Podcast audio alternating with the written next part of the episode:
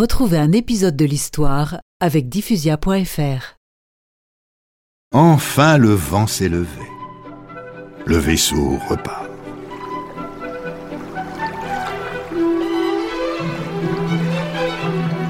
Terre Terre Terre La côte du Mozambique est en vue. Nous sommes déjà en septembre 1541 et le voyage est loin d'être terminé.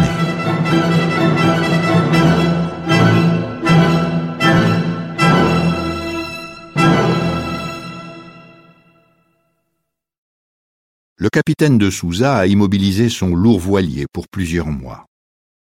La mousson est maintenant contraire. Nous hivernerons ici avant de repartir pour les Indes.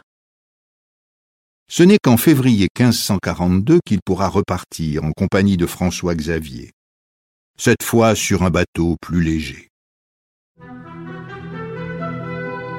Enfin, le 6 mai 1542, c'est l'arrivée à Goa. Le voyage aura duré plus d'un an.